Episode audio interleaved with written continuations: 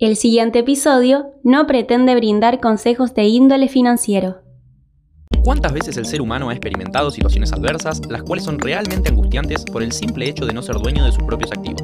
La realidad es que la historia muestra muchísimos casos en los cuales las personas se han visto en apuros por la simple razón de tener que confiar en un tercero que almacene y resguarde su valor.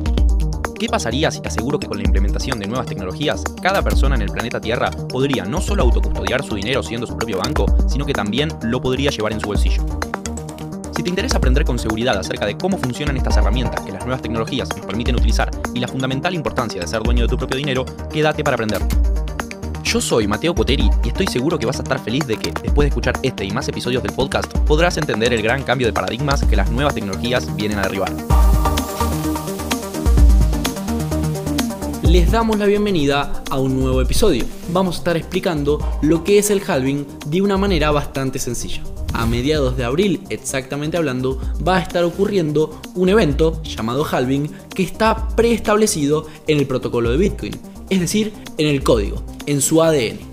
Este evento ocurre en la red de Bitcoin y lo que termina ocasionando es que cada cierta cantidad de tiempo, cada cada halving, la emisión monetaria de la moneda, es decir, la emisión monetaria de Bitcoin, se vea reducida a la mitad. Gracias a este evento es que podemos contar con una política monetaria predefinida por parte de la moneda y la red. Gracias al halving también sabemos cómo, cuándo y de qué manera se van a emitir nuevas unidades de Bitcoin de acá a la eternidad. El halving, a fin de cuentas, es un evento que ocurre cada aproximadamente 4 años. Impacta directamente en la cantidad de nuevas monedas, de nuevos bitcoins que se emiten día a día. Dicho evento no es nada nuevo, sino que está preestablecido en el código de Bitcoin y todo aquel dispositivo que integre dicha red está al tanto del mismo. Si bien dimos una explicación bastante sencilla acerca de lo que conlleva el concepto de halving, vamos a intentar ir un paso más allá y explicarlo para dummies.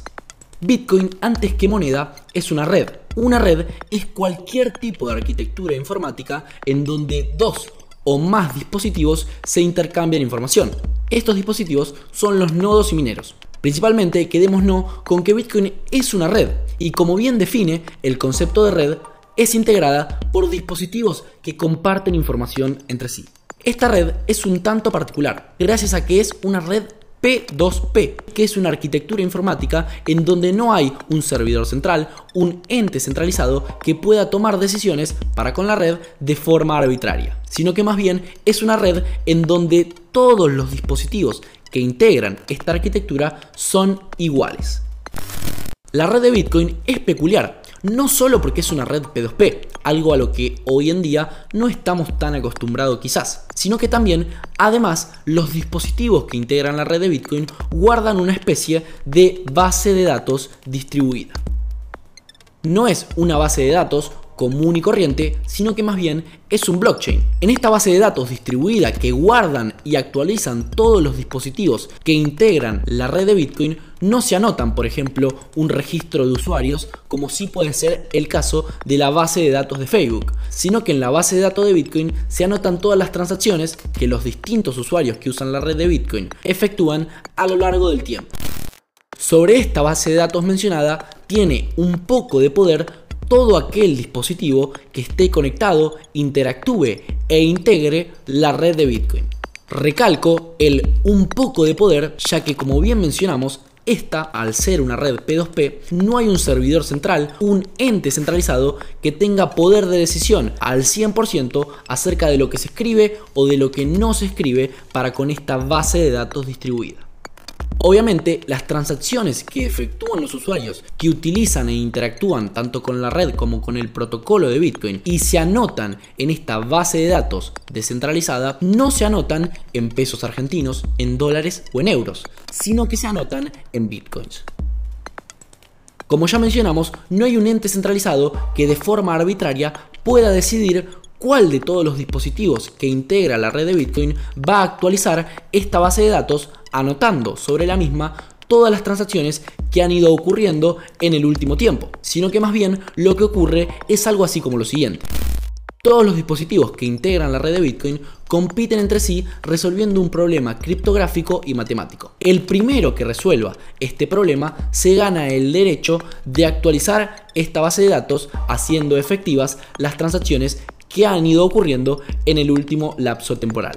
Al ganarte el derecho de actualizar la base de datos, junto con ese derecho te ganas la potestad de emitir nuevas unidades de moneda que obviamente van a tu saldo como usuario. Es decir, el dispositivo que resuelve primero el problema criptográfico y matemático planteado por el protocolo y se gana así el derecho de actualizar esta base de datos distribuida agregando a este registro las transacciones que ocurrieron en el último tiempo en la red de Bitcoin, se gana la potestad de además de realizar esta labor, de emitir nuevos Bitcoins y esos nuevos Bitcoins que emite este dispositivo agregárselos a su cuenta, es decir, a su saldo. Así, de esta forma tan simple, no solo explicamos un poco el concepto de Bitcoin, sino que además explicamos la forma en la que nuevas unidades de moneda, nuevos Bitcoins, son emitidos. Los emisores de nuevos Bitcoins no son ni más ni menos que los mismos dispositivos que integran esta red P2P. El halving en sí es un evento que ocurre cada 210.000 actualizaciones de esta base de datos distribuida mencionada. Este halving lo que termina ocasionando es que la cantidad de bitcoins que el dispositivo que consigue el derecho de actualizar la base de datos distribuida se ve con la potestad de emitir se vea reducida a la mitad. Llevemos todo esto a un ejemplo concreto y real que ha ido ocurriendo en la red de Bitcoin y que para abril del 2024 sucederá.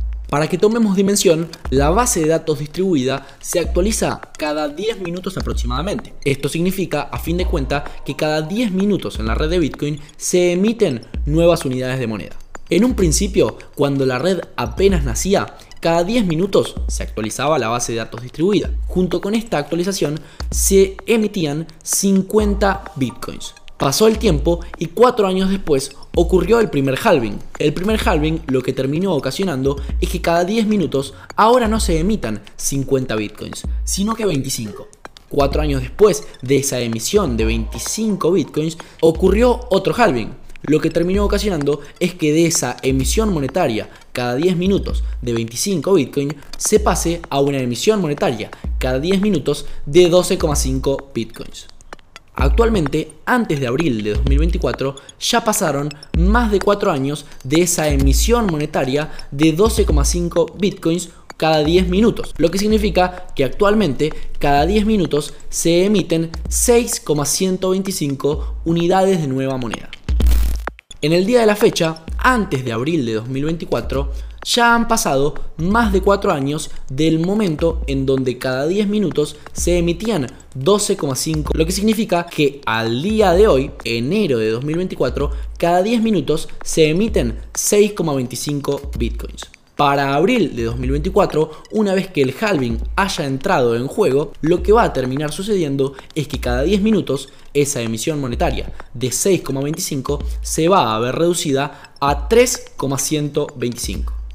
Este evento se va a repetir cada 4 años, o más exactamente hablando, cada 210.000 actualizaciones de esta base de datos distribuida mencionada, hasta la eternidad. Sin embargo, este evento llamado halving, en donde la emisión monetaria de la moneda se ve reducida a la mitad, es la que nos permite dictaminar con simples matemáticas que tan solo va a haber en circulación un aproximado de 21 millones de bitcoins y que el último bitcoin se va a minar aproximadamente para el año 2140.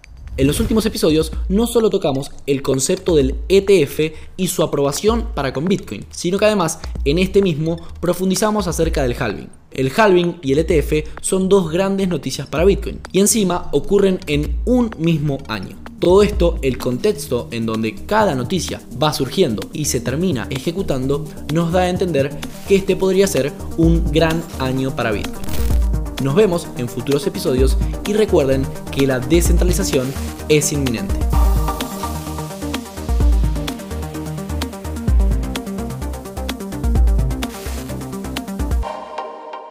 Escuchaste Revolución, un podcast original para Spotify. Guión y conducción, Mateo Cuoteri. Música original, Gabriel Pietronave. Producción, Leonardo Pisani. Locución, Camila Aranda.